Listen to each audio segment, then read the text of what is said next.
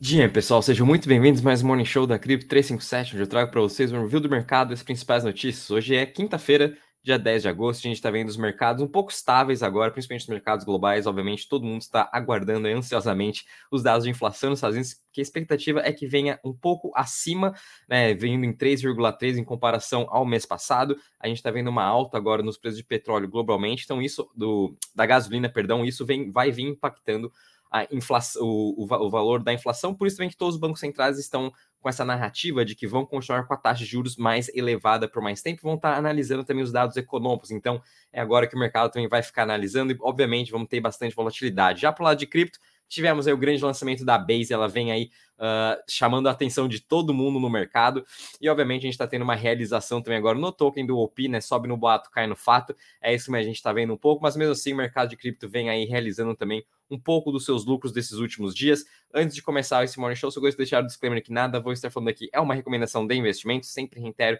para você fazer sua análise e tomar suas próprias decisões. Bom, pessoal, começando aqui primeiramente com vocês, opa, com o mercado aqui de cripto, então a gente está vendo a maioria das criptomoedas hoje caindo, principalmente options, né? Que depois de ter subido mais de 30%, quase 40% nessas últimas semanas, com todo o hype do lançamento da Base, hoje ela está em queda de 7,7%.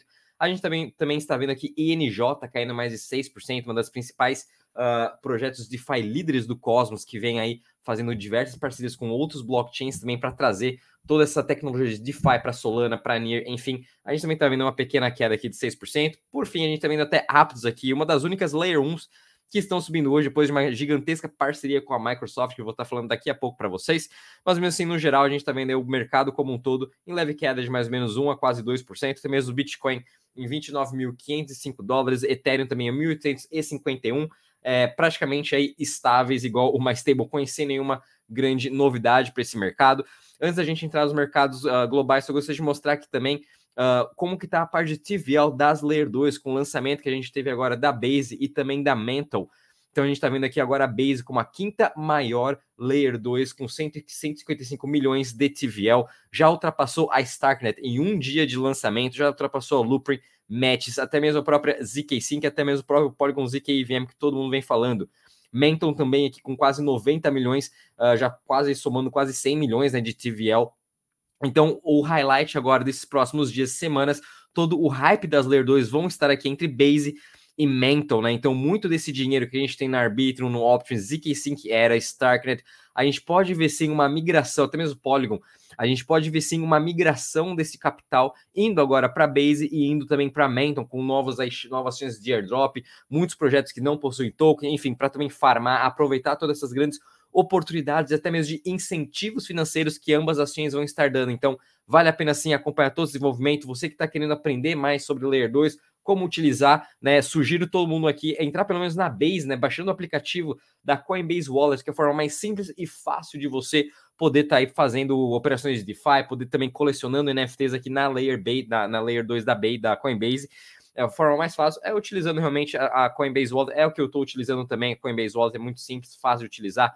Enfim, Base agora vai ser interessante acompanhar toda essa adoção. Não duvido nada que até final do ano Base consiga ficar pelo menos aqui entre a terceira maior também em questão de TVL, muito por conta desse hype também dos milhões de usuários que a Coinbase tem e ela está fazendo muito fácil agora para nós, para os pais também, para as pessoas mais velhas, né, começarem a utilizar mais o blockchain, fazer mais uh, user-friendly. E a Coinbase vem com esse intuito com a sua Coinbase Wallet e realmente é muito simples e fácil de utilizar. Em questão de dois, três cliques, você já faz uma transferência, você faz um swap, enfim, eles estão facilitando muito essa entrada. Então vale a pena assim a gente acompanhar toda essa expansão agora da Base. E vindo agora com vocês rapidamente aqui para os mercados globais, então hoje a gente está aqui com o futuro do S&P subindo 0,60%, mas ontem, como a gente pôde ver, Nasdaq, Europa inteira, até mesmo Ásia, fechando em forte queda, com mais aí de uma queda de 1%.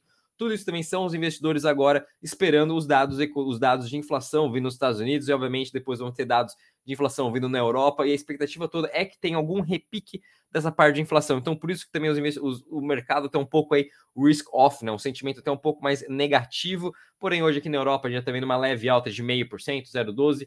Até mesmo aqui na China, né? Na Ásia, quando a gente analisa fecha, ambos os três países aqui, né? Japão, China e até mesmo Hong Kong aqui fechando em alta hoje. E é interessante acompanhar que o Treasury está parado em 4,02 e o dólar index também. Então, como não, não tivemos ainda nenhuma movimentação de ambos ativos. A gente está vendo até uma lateralização e um pouquinho agora dos mercados tentando subir, né? Mas obviamente todo mundo vai ficar de olho aí com os dados de inflação vindo um pouco acima da expectativa. É, obviamente a gente vai ter muita maior volatilidade. Quem sabe a gente pode esperar por algum, algumas outras correções nesse mercado no curto prazo. Vindo agora com vocês aqui para a parte de notícias, então a gente teve aqui a Microsoft juntamente com a Aptos fazendo uma grande parceria em trazer aí uh, mais ferramentas de inteligência artificial para a Microsoft. Então é interessante ver como a Microsoft ela não parou de testar e começar a implementar blockchains públicos dentro da, da, sua, do seu leque de tecnologia, né? A gente sabe que o Microsoft também tem toda uma plataforma de AI, vem fazendo diversas parcerias, não só com apps, mas também com outros blockchains.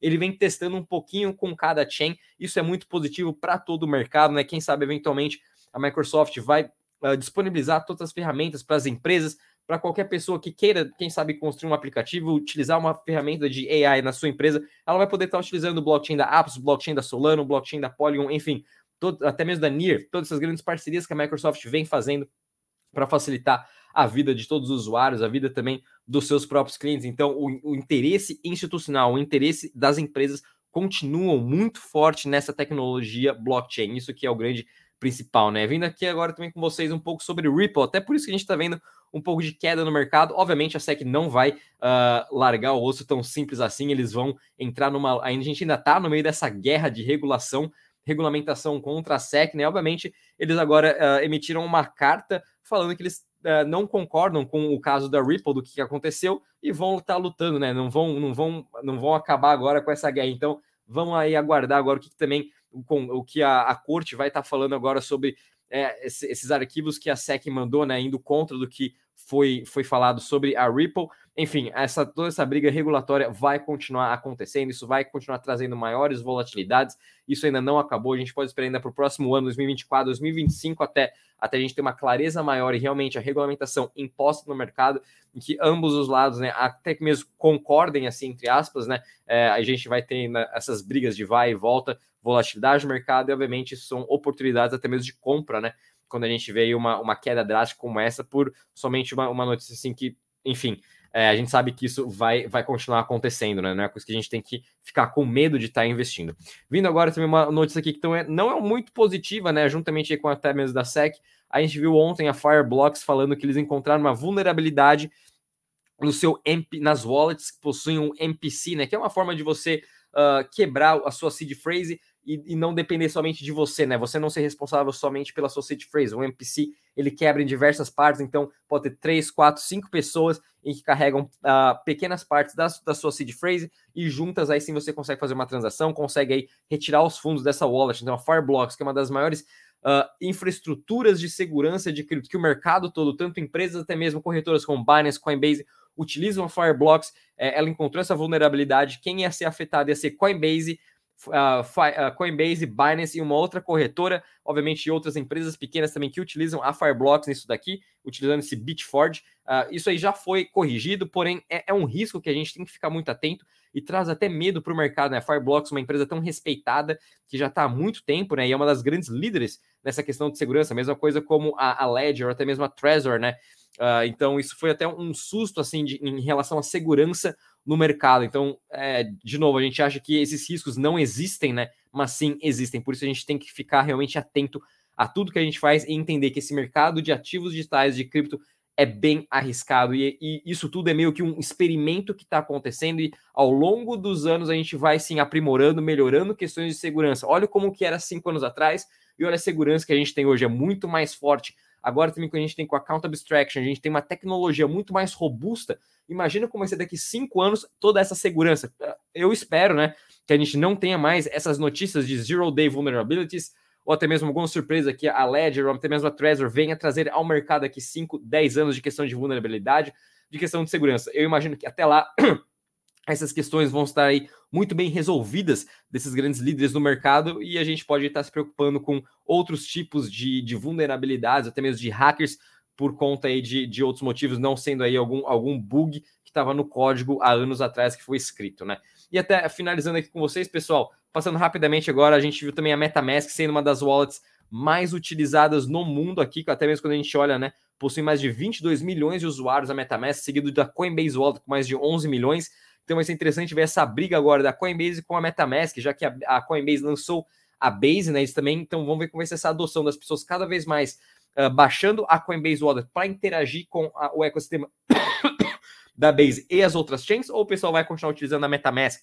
A Coinbase Wallet, na minha opinião, até mesmo a Trust, até mesmo a Phantom, ela é muito mais crypto-friendly, ela é muito mais amigável, ela tem uma interface melhor do que a MetaMask, como a gente sabe. Então, uh, vamos ver também como esses novos usuários vão começar a, a, interagir e vão preferir né, a interface, se é da MetaMask, se é da Coinbase ou da Trust. Enfim, essa briga entre as wallets vão continuar muito forte à medida que cada vez mais uh, corretoras, ou até mesmo empresas, vão lançando novas wallets, vão lançando novas soluções, né? Então a gente tem mais de milhares de wallets, mas como a gente pode ver, as grandes líderes é a MetaMask, é a Coinbase, é a Trust, né? Eu utilizo todas essa, essas quatro aqui, né? Até mesmo a Phantom, é, a que eu mais estou utilizando hoje em dia está sendo realmente aqui a Coinbase e até mesmo a MetaMask. A Trust eu utilizo para fazer swap aqui de Bitcoin para Ethereum, já que eles utilizam a Torchain por trás para estar fazendo swaps. Então a Trust Wallet eu gosto de estar realmente estar fazendo swaps aí. Depois eu transfiro ela para as minhas wallets, que realmente é onde eu guardo, elas ficam aí offline, vamos dizer assim.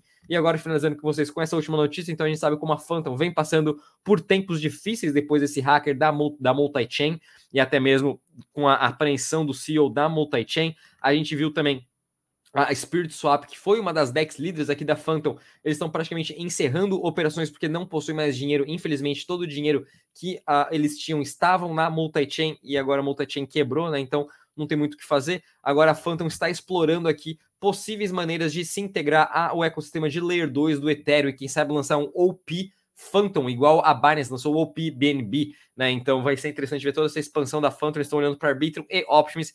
A gente está vendo aí, quem sabe, mais uma nova, uma, no, uma Layer 1 migrando para a Layer 2, assim mesmo como a Celo, né? Teve isso, agora ela está migrando para o OP Stack.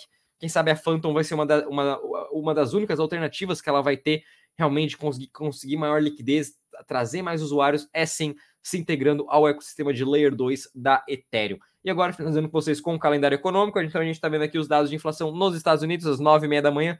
Fiquem atentos, expectativa aqui é que suba 0,3% no ano, 3,3% a inflação no anual. Bom, pessoal, vou ficando por aqui. Espero que tenham gostado. Não esqueça de deixar o seu like, subscrever ao canal. Bons treinos a todos. Até amanhã. Tchau, tchau.